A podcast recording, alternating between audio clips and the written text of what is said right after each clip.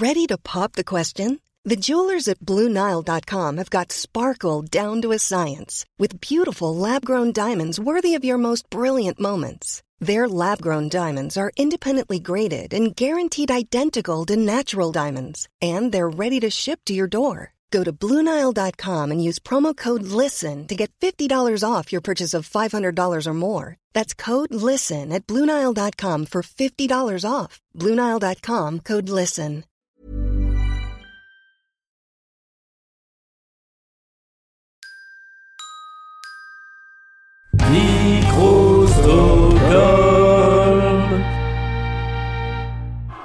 Mesdames et messieurs, êtes-vous prêts pour la bagarre?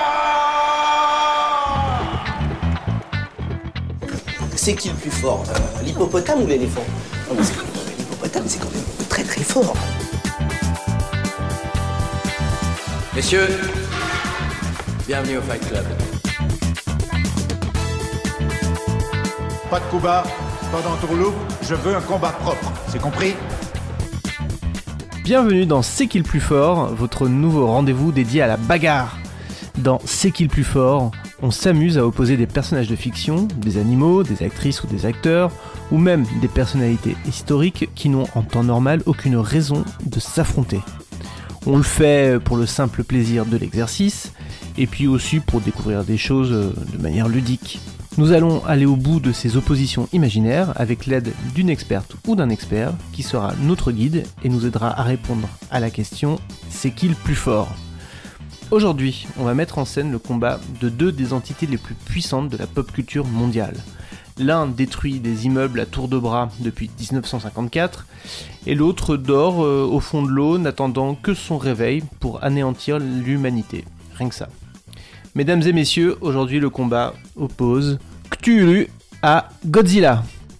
Pour faire vivre euh, cet affrontement, j'ai fait appel à un expert aux multiples passions, parmi lesquels figurent nos deux combattants du jour. Salut Rico, comment ça va? Ya ya Cthulhu. Alors je traduis pour nos auditeurs, ça veut dire oui, ça va. Et toi? Est-ce que Ça c'était va, ça, ça va très bien, Martin. Oui, approximativement. C'est euh, oui, oui, euh, Cthulhu attend. Bon, Cthulhu tout- rêve et attend ple- de façon plus précise. C'est une des, des injonctions et que les adorateurs de Cthulhu euh, se lancent pour se reconnaître en attendant le réveil de leur maître. Là, c'était ça qu'il m'a dit le gars l'autre fois là quand euh, euh, il m'a rendu la monnaie avec mon pain. Oui, c'est ça, de- deux croissants et deux croissants et un grand ancien. Euh, Rico, on te connaît pour ton travail avec euh, Nanarland et plus récemment fait. avec le podcast Shark Parade qui Effectivement. passe en revue euh, l'intégralité euh, du cinéma de requin. Est-ce qu'on peut dire ça comme ça? Oui, on essaie d'être le plus exhaustif possible. euh, On traite deux films euh, par, euh, par émission. En- en- au moment où on enregistre, on est à la 19e émission. On a fait 38 films. Et bah, sur ma boîte à requins, il m'en reste encore euh, près d'une quarantaine. Euh, encore et j'en retrouve encore. euh, dernièrement, j'en ai retrouvé une dizaine, euh, dont certains avec des, des titres invraisemblables du style Toxic Shark, euh, Nightmare Shark. euh, euh, euh, comment- Santa Joe's aussi que j'aime beaucoup avec un requin de Noël. Putain, c'est comme les, euh, ouais. c'est comme le pec citron quoi. Quand il y en a plus, il y en a encore. Ouais, le problème c'est que les titres sont souvent meilleurs que les films. Oui, Et- oui, oui, oui. Il y a du déchet. Bon. Du coup, euh, avant de rentrer, euh, avant de monter sur le ring, euh, est-ce que ça t'embêterait de, de refaire un petit peu le portrait de chacun de nos combattants du, du jour? Oui, les, les deux challengers. Alors on Les va deux commencer. challengers, ouais. On va commencer par le, le plus ancien. Alors euh, donc euh, Cthulhu. Alors la, la prononciation même de Cthulhu est sujet à débat. Cthulhu, Cthulhu. Euh, normalement, ce serait quelque chose. Si on, c'est pas prononçable théoriquement par euh, des organes humains. euh, puisque c'est c'est blasphématoire et c'est divin, donc ce serait quelque chose du style euh, si on voulait vraiment euh, mettre l'accent tonique. Bon, on va rester un petit peu un petit peu général. En tout cas, euh, donc Toulouse a été euh, créé euh, par euh, Howard Philip Lovecraft, qui est un écrivain américain qui a vécu euh, au début du XXe siècle. Euh, donc euh, Cthulhu apparaît dans son grand œuvre, donc euh, ce qu'on appelle le, le mythe Lovecraftien ou le mythe de Cthulhu, notamment dans un ouvrage de 1926 qui s'appelle L'appel de Cthulhu, et qui est constitué en fait de, trois nouvelles qui bah, met des, gens ordinaires des années 20 euh, face à l'immensité cosmique. En fait, le principe, pour, vraiment faire simple, le, principe de l'univers Lovecraftien, c'est que en fait, derrière notre réalité, il existe des entités quasi divines tellement puissantes et tellement différentes de nous, tellement monstrueuses que les voir nous rendrait fous. Euh, ce sont des, des, créatures qui ont créé l'univers, qui le détruiront un jour, selon, on va dire, euh, leur mode de pensée, leur bon plaisir. Et euh, l'humanité n'est rien, n'est qu'un fétu de paille. et parmi ces, ben, parmi ces créatures qui rendent fous et qui sont adorées par par des, des, déviants et des, des, des déjantés, existe notamment ben, Cthulhu qui serait emprisonné au fond du Pacifique Sud dans l'antique cité de Rie, euh, euh, qui a été englouti sous les flots. Euh, il y a de cela des, éons et des éons et qui attend l'alignement des planètes, l'alignement des étoiles pour pouvoir euh, émerger et reprendre sa place au sein du monde, et en attendant qui rêve dans sa cité engloutie et ces rêves euh, ben, perturbent les humains, les rendent fous, les rendent euh, plus ou moins sensibles à, ce réveil. Voilà pour le premier. Quant à Godzilla, il est un petit peu plus connu. Hein. C'est euh, donc une création des studios Toho de 1956, je crois. 54, je crois. 54, pardon, autant pour moi. donc le, premier film d'Inoshiro Honda, Godzilla, c'est en quelque sorte une réponse à King Kong euh, de la part des Japonais. Hein, parce que très clairement, Godzilla finalement c'est une extension de, King Kong qui avait fait une forte impression euh, sur le cinéma japonais. Ils ont fait d'ailleurs deux films de King Kong qu'ils ont perdus, euh, dont, les bandes sont considérées comme définitivement perdues. Et Godzilla, c'est une sorte de alors de, de, de grands lézards ou de dinosaures, ce n'est pas très très clair. En tout cas, c'est une créature qui a été réveillée par les expérimentations atomiques humaines euh, qui s'est qui s'est chargé justement de cette puissance atomique et qui euh, bah, là aussi un petit peu comme comme une incarnation de la nature qui euh, bah, vivrait sa vie euh, a jailli hors de l'eau et euh, bah, écrase tout sur son passage, non pas par méchanceté, non pas par cruauté, simplement parce que comme la nature, c'est une force qui va et euh, l'humanité de toute façon peut pas faire grand chose face à elle puisque euh, ils ont beau envoyer l'armée ils ont beau envoyer euh, des tanks des, des, avions ils ne font même pas qu'égratigner ce monstre géant qui va vivre une trentaine d'aventures hein, au Japon qui va évidemment être pris aux États-Unis puis qu'avec le temps va un peu s'humaniser euh, donc il va commencer comme une espèce de, de créature euh, terrifiante et monstrueuse, et puis au fur et à mesure du temps, il va devenir un peu l'ami des enfants, combattre d'autres monstres, euh, puis redevenir une, une créature inquiétante. C'est un petit peu à l'heure actuelle, on va dire le, retour à l'heure actuelle, que ce soit avec Shin Godzilla ou que ce soit avec les, les Godzilla américains, vers le, le Godzilla force inarrêtable de la nature. C'est un petit peu le pour euh, pour décrire un petit peu Godzilla face à l'humanité. Euh, et c'est un petit peu la, force inarrêtable qui a toujours pas trouvé son objet inamovible pour l'arrêter. Bon, d'accord. Eh ben écoute, euh, ça me paraît clair pour pour celles et ceux qui peut-être ne, ne, connaissaient ni l'un ni l'autre ou surtout l'un ou surtout l'autre. Écoute, on va pouvoir aller, on va pouvoir y aller. Hein. Ça y est, c'est le début du combat.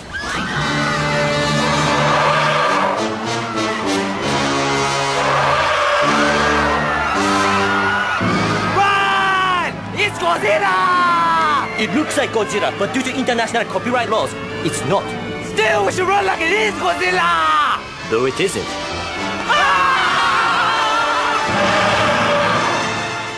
Alors, premier round. Qui a la plus grosse ah bah, tout de suite. audience Ah, D'accord, ah, ok. Pardon, il y a eu un malentendu. Oui, non, non, ok, pas de souci qui a connu le plus de lecteurs ou de spectateurs, euh, c'est selon, puisqu'ils sont pas sur le même média, euh, qui est le plus connu finalement, d'après toi? Alors, euh, bah là je mettrais le point quand même un petit peu à Godzilla, parce que alors Cthulhu est plus ancien, il a surtout connu un succès en littérature, et ensuite, bah, de façon un petit peu dérivée, il y a eu, c'est essentiellement quand même un succès littéraire jusqu'aux années, je dirais, ce qui a aussi beaucoup fait connaître euh, euh, Cthulhu dans le grand public, c'est le jeu de rôle dans les années 80. Euh, il y a eu un jeu de rôle euh, qui a été l'un des plus, enfin moi ça a été ma porte d'entrée euh, à Cthulhu et ça a fait connaître énormément le, mythe de Lovecraft à, beaucoup de gens parce que c'était le, le, deuxième jeu de rôle le plus le plus célèbre et le plus vendu en France après Donjons et Dragons. Et donc l'appel de Cthulhu c'était vraiment une référence. Après il y a eu très peu de films. Euh, alors Toulouse par lui-même, il est difficile, il est difficilement euh, transposable. Je pense qu'on en parlera après, mais c'est une créature dont l'apparence est presque un peu grotesque. Euh, c'est une espèce de, de, poulpe géant avec des ailes, euh, une forme vaguement humanoïde, et de toute façon, il est difficilement représentable. Donc, le cinéma l'a pas tellement utilisé. Hmm. Il a utilisé d'autres œuvres de Lovecraft. Assez peu quand même, hein, même. Ah, mais oui, il y a quel... alors il y a bien quelques il y a bien quelques films mais qui sont des films semi-amateurs. Il y a un Cthulhu, euh, il y a il y a il y a un appel de Cthulhu ou Cthulhu je crois qui, qui est un film des, des années 2000 mais qui est un film semi-amateur hmm. et justement une, une des grandes caractéristiques c'est que normalement euh, bah le ce qui est Lovecraftien ne se montre pas. Euh, c'est-à-dire que l'idée centrale en fait de la littérature euh, de, Lovecraft, c'est qu'en fait on va ouvrir le voile sur des choses tellement blasphématoires, tellement abominables, que ça va vous rendre fou. Donc en règle générale, les nouvelles, parce que ce sont essentiellement des nouvelles, ainsi que les romans sont écrits à la première personne, et le témoin finalement euh, évoque quelque chose de grouillant, quelque chose d'abominable, quelque chose qui euh, déchire l'âme et l'esprit, mais ne fait jamais de description précise parce que finalement c'est ce sont des horreurs justement qu'on va appeler Lovecraftiennes, grouillantes, euh, qui, qui, qui, qui sont dans la pénombre, mais qui de toute façon sont trop abominables pour être, pour être décrites. Donc ce qui fait que pour le cinéma c'est assez compliqué. Donc hmm. il y a beaucoup d'inspiration. Pour dire par exemple, si on voulait avoir un monstre, je veux dire Lovecraftien grand public, je trouve que le Alien par exemple, serait une créature qui rentrerait parfaitement dans le bestiaire euh, Lovecraftien. C'est-à-dire on a une, créature euh, qui se cache, qui a, dont on n'arrive pas véritablement à voir les contours, euh, qui est euh, quand vous allez la voir, c'est déjà trop tard. Rien que son apparence va vous rendre, va vous terroriser sur place, peut même vous rendre fou, hein, comme dans le, comme dans Alien 3.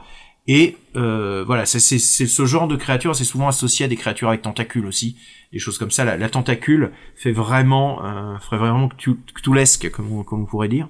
D'accord. Mais et il a été assez peu représenté. Alors que Godzilla, par contre, bah, il y a une palanquée de films.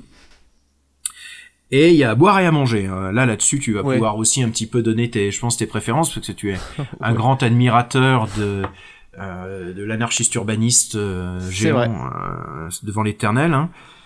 Et euh, bah, l'iguane sous stéroïde, il a quand même fait, il a fait quand même pas, pas mal par Alors, il y a Ouais, vas-y si tu veux un petit peu parce que j'ai beaucoup parlé, mais si tu veux défendre un petit peu le non ton champion et non mais alors pour le coup, euh, j'ai fait des recherches de mon côté pour essayer de quantifier un peu tout ça, euh, parce que là, c'est vrai qu'on est, on a un ressenti assez clair sur le fait que que Godzilla est plus connu que Cthulhu, et euh, oui.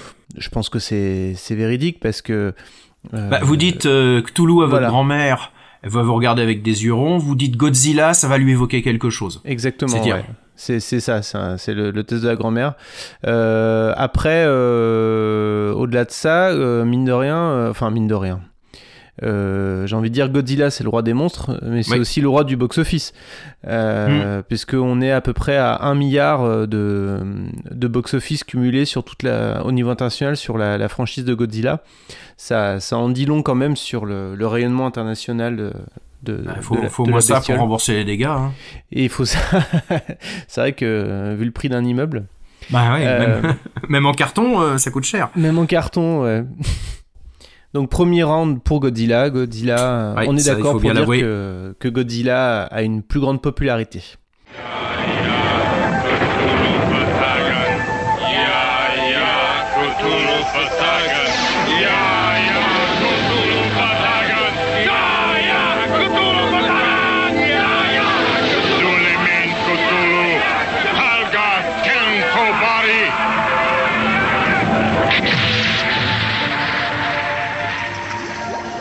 Alors, Deuxième round.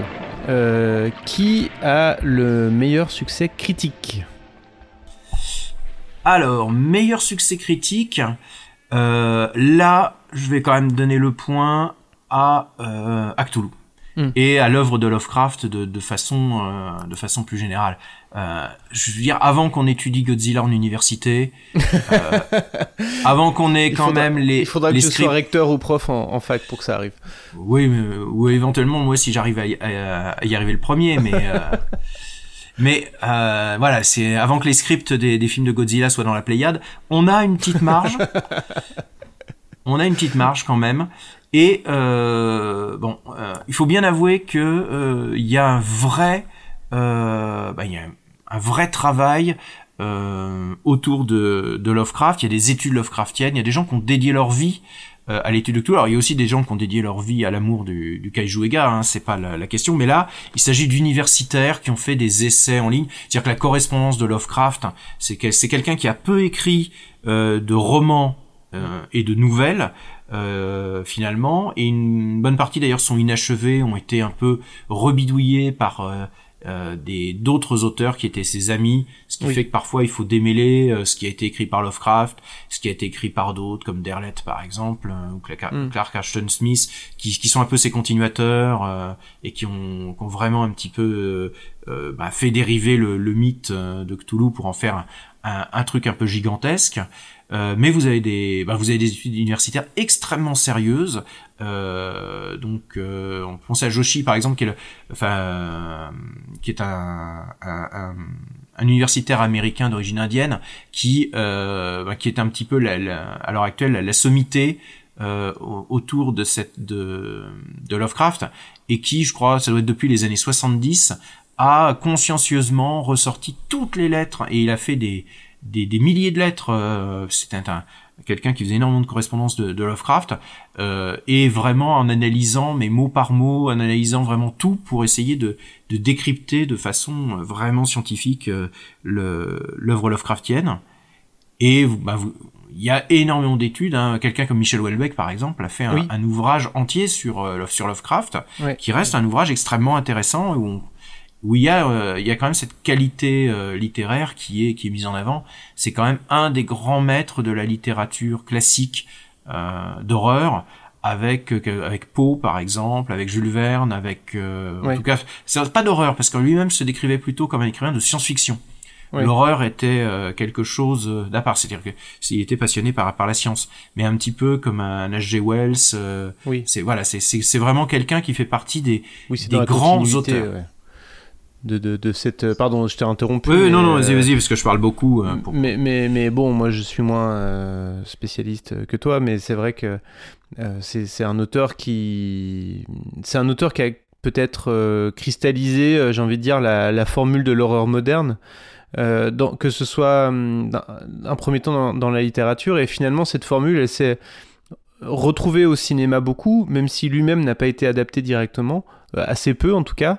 Mais finalement, euh, même, sans, même sans ça, euh, sa, sa qualité d'écriture et son, son avant-gardisme finalement dans la façon de raconter des histoires euh, d'épouvante était tellement fort que ça, ça, ça a été euh, matriciel pour tout, toute une, bah, pour tout le XXe siècle, j'ai envie de dire, et ça continue encore maintenant Bah, c'est- sur oui. la façon de raconter les histoires d'horreur, quoi. Et puis il y a quelque chose aussi, c'est qu'il a, c'est un peu comme Tolkien, il a créé un univers. Euh, Oui. C'est-à-dire que c'est, quelqu'un qui a posé les bases d'un univers. En plus, comme finalement il a assez peu écrit, euh, il doit y avoir, euh, je sais pas, une trentaine de nouvelles à tout casser et euh, peut-être deux ou trois gros romans.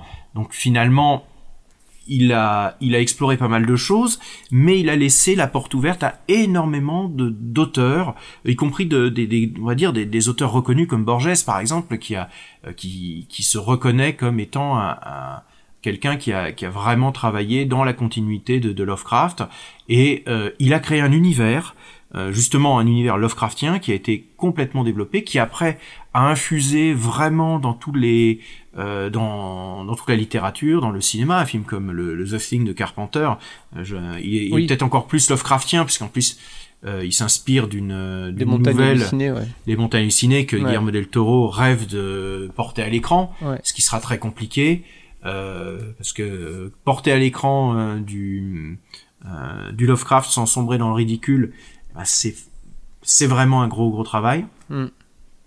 Et donc oui, c'est euh, ça fait partie de ces grands auteurs classiques.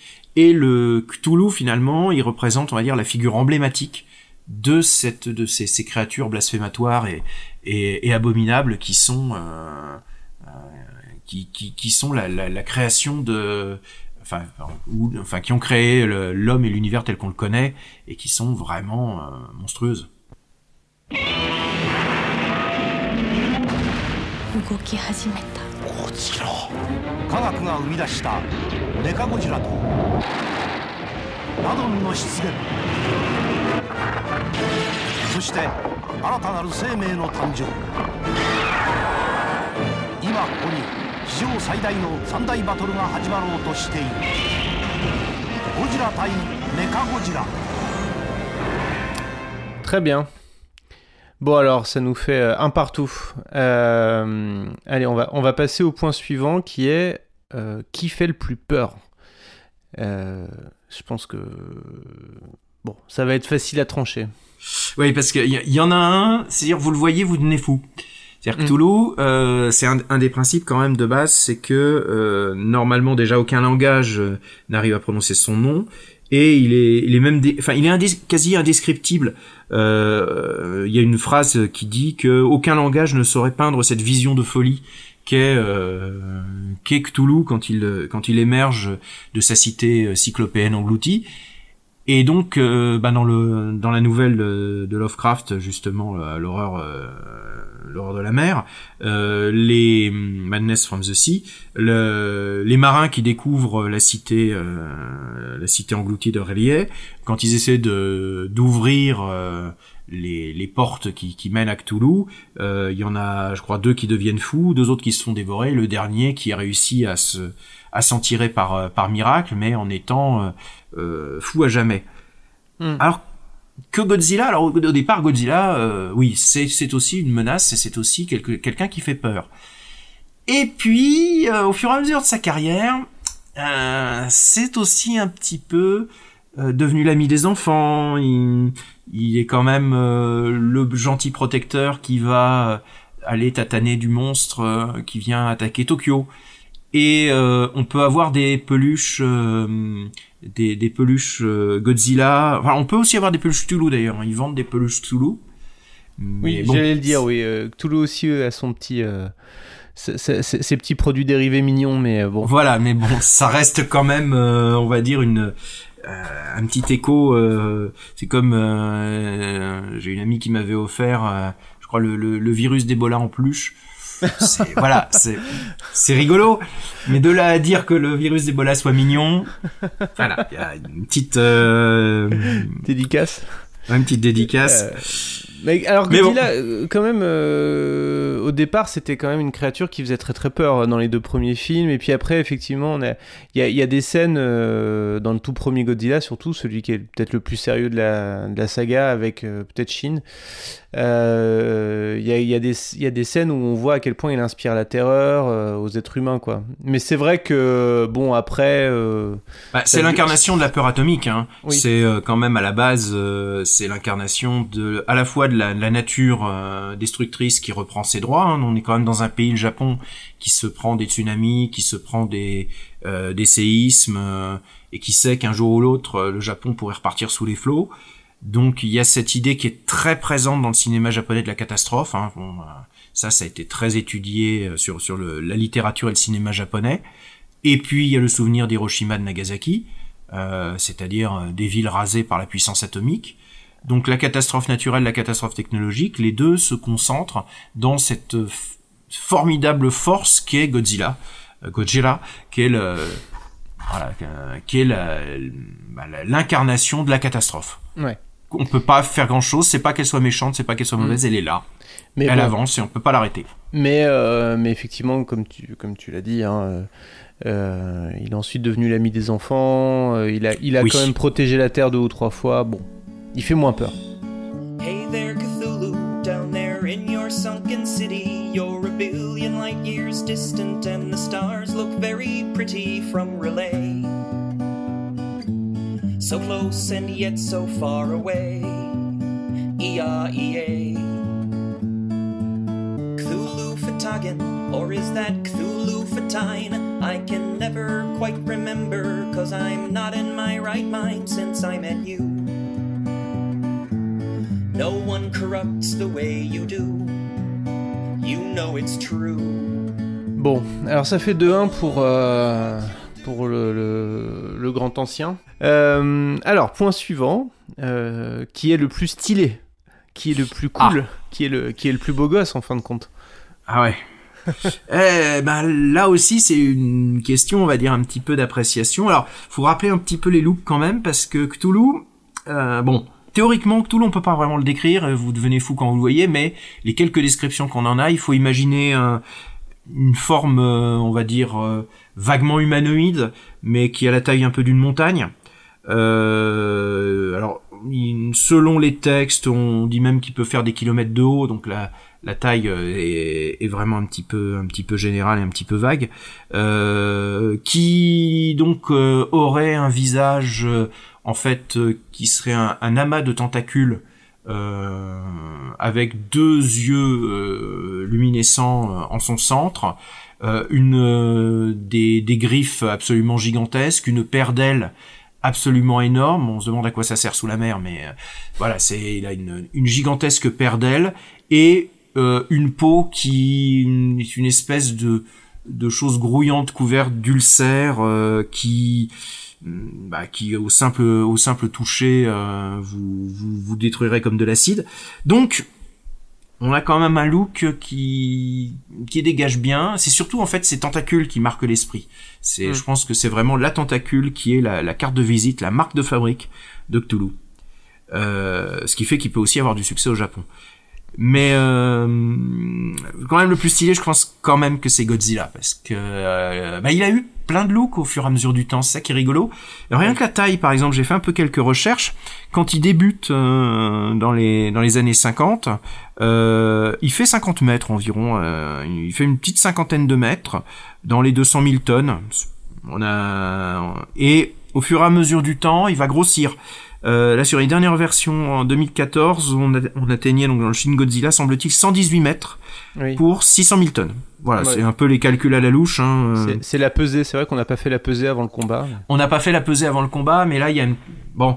Alors le problème c'est qu'évidemment Lovecraft il, il, il joue dans le, on va dire dans le flou. Il- c'est un petit peu facile aussi de- d'avoir un, un challenger euh, un petit peu impressionnant quand tu le montres pas trop et que ouais, t'as le gars, le bonimenteur de foire qui dit vous allez voir quelque chose qui va vous rendre fou, qui a la taille de kilomètres, qui est grand comme une montagne. Bon, évidemment là de l'autre côté, du côté Godzilla, on le montre. Alors, il y a de tout dans le look, hein, parce que par exemple, à la fin des années 60, euh, Ouais. Ouais. Il était pas à y a- son, il était pas à son meilleur look. Ouais, c'était un peu un look de canard quand même. Euh, Je veux dire, c'est pas un- terrible. C'était les chirurgiens de Mickey Rourke qui l'avaient opéré. Enfin, je sais pas. C'est- ça faisait mal à, mal au cœur. ouais. ouais, c'était compliqué, c'était ouais, compliqué. ouais. C'était pas, non, c'était pas une période très heureuse euh, visuellement. Non, non. Mais il a quand même quelques invariants qui font que, ouais, il, il a une bonne gueule. Euh, il a par exemple sa, sa, sa grande, euh, sa grande, ses grandes épines dorsales Ouais. euh, qui peuvent s'allumer lorsqu'il va euh, euh, projeter son souffle atomique, hein, parce que quand même Godzilla a un, souffle atomique. Hein, c'est, Oui. c'est pas, voilà, c'est, c'est pas rien. rien à tout le monde. Et euh, en règle générale, quand il fait faire son souffle atomique, il commence par s'illuminer, un peu comme un sapin de Noël. Ouais. Et euh, c'est notamment tout cette euh, cette grande épine dorsale et ça ça pète la classe, hein, soyons honnêtes. Euh, Ouais. Ouais. Quand le petit père Godzi a décidé de, bah, de faire valoir ses droits, euh, Ouais. il s'est castagné.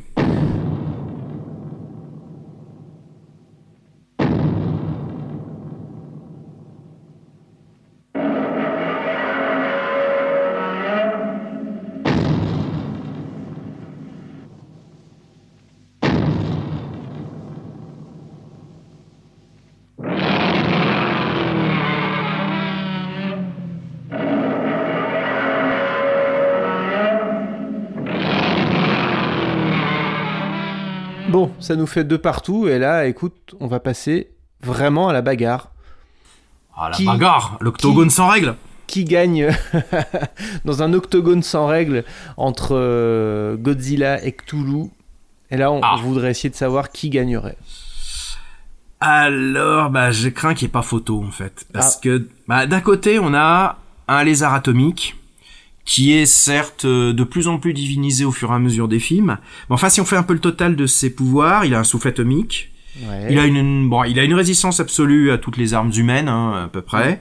Euh, il peut se faire quand même blesser un peu par par d'autres monstres. Il a une sorte de détection du danger. Il peut avoir des contacts télépathiques euh, de temps en temps avec euh, notamment des jolies jeunes filles. Euh, exceptionnellement, il peut voler, ce qui est pas son meilleur truc, hein, parce qu'il s'agit en règle générale de se rouler pas en le meilleur boule. truc qu'il ait fait, ouais. Ouais, et d'utiliser son souffle atomique comme réacteur. Et Mm. objectivement, il l'a fait une fois. Et Mm. je pense qu'il a décidé que, ouais, tant que, ouais, tant, tant qu'il aurait pas la- les suffisamment de miles pour prendre l'avion, il, il, il resterait, enfin, il, il ne ferait plus ça. Alors, il peut aussi discuter avec les autres monstres avec des bulles de BD. Oui. Euh, Il, est- là il aussi, est assez intelligent quand même.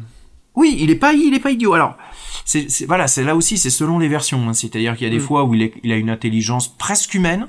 Oui. Et puis il y a des fois où en fait il a une intelligence autre, c'est-à-dire euh, c'est-à-dire que c'est pas une intelligence euh, qu'on pourrait quantifier de, de façon même animale ou ou humaine, c'est-à-dire qu'il est sur ses objectifs et il avance un peu comme un tremblement de terre, ou Oui. comme, un- comme un glissement de terrain. De toute façon, on Oui. peut pas l'arrêter. Ouais. Euh, Mais bon, globalement, c'est c'est pas mal. Mais le problème, c'est qu'en face, on a quand même un dieu qui est immortel, qui est omniscient, qui rend fou ceux qu'il voit, qui a le pouvoir de manipuler la réalité, euh, de s'infiltrer dans les rêves des gens, et qui a un culte international de, de suivants euh, prêts à se sacrifier pour lui. Mm. Donc voilà, c'est-à-dire qu'il y en a un qui est un, bon, un bon gros lézard, et l'autre c'est quand même un dieu qui Oui. peut euh, manipuler la réalité. Alors l'avantage quand même, c'est que bon, les deux sont des gros dormeurs. Hein, c'est honnête. c'est un peu le, le Ce qui, truc. nous, ce qui nous arrange bien quand même. Ce qui nous arrange, ouais, parce que si, ouais, si, s'ils étaient un petit peu insomniaques, ça, ça se passerait mal. Alors, pour le cas de Godzilla, ben, en fait, euh, il se réveille au fur et à mesure que le box-office l'appelle, hein, que, il faut, il faut un petit peu rouster des nouveaux monstres qui se sont pointés. Quant à Cthulhu, ben lui, il est coincé depuis des, éons et des éons, hein, depuis des, milliers d'années euh, dans sa cité engloutie, et semble-t-il qu'il est encore coincé pour un petit bout de temps euh, puisque il faut que les étoiles soient propices. Il faut qu'il y ait véritablement un alignement, ou bien semble-t-il aussi hein, que, eh bien, ces suivants humains trouvent le moyen de euh, de faire le grand rituel qui permettrait d'accélérer peut-être cette euh, cette correspondance des étoiles. Et euh, mais bon, à première vue, euh, avant que Cthulhu sorte, on en a encore pour euh, quelques euh, quelques temps. Bon. Faut espérer. On- on- a priori, c'est pas pour notre génération. Bah, euh, vu qu'on sait pas quel doit être l'alignement de l'alignement d'étoiles, euh, voilà, je, j'en j'ai téléphoné dernièrement à Christinas euh, pour savoir un petit peu sur euh, sur l'horoscope. Bon, là, euh, Vénus est dans est dans le Sagittaire, donc pour l'instant on devrait être un peu tranquille. Mais voilà, ça reste. On sait qu'il va revenir. Quand il va revenir, ça va pas rigoler. Mm. Euh, Cthulhu, il va, euh, ouais, c'est, c'est une menace potentielle et on a une petite chance, c'est qu'il, est- bah, il sort pas souvent quoi. Donc, euh, Bon, tant donc, qu'il reste, ouais. Du coup, euh, on est obligé de dire quand même que le point va à Cthulhu. Donc, euh, Cthulhu remporte le combat. Hmm, Mais j'ai envie de dire, peut-être que... euh, ok, Cthulhu remporte le 1 contre 1. Mais s'il y avait une vraie confrontation, peut-être que Godzilla pourrait appeler ses amis. Et là, peut-être qu'éventuellement... bon...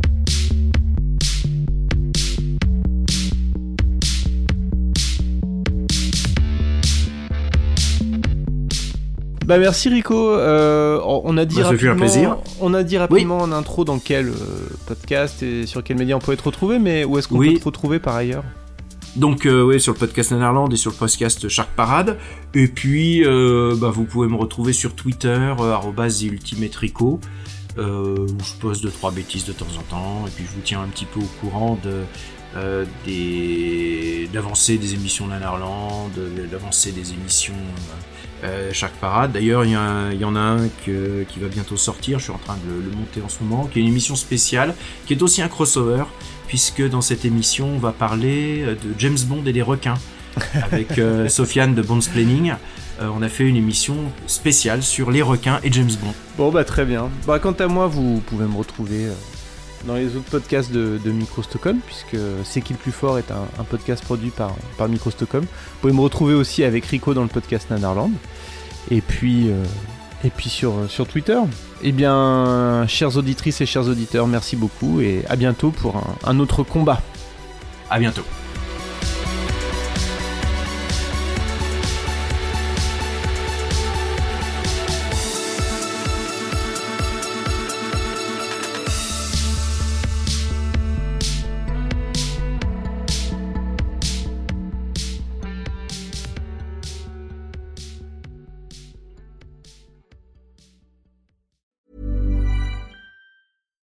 We're on a budget, we still deserve nice things.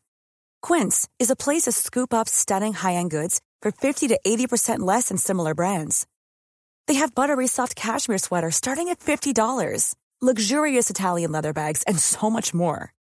Plus, Quince only works with factories that use safe, ethical, and responsible manufacturing. Get the high-end goods you'll love without the high price tag with Quince. Go to quince.com slash style for free shipping and 365-day returns.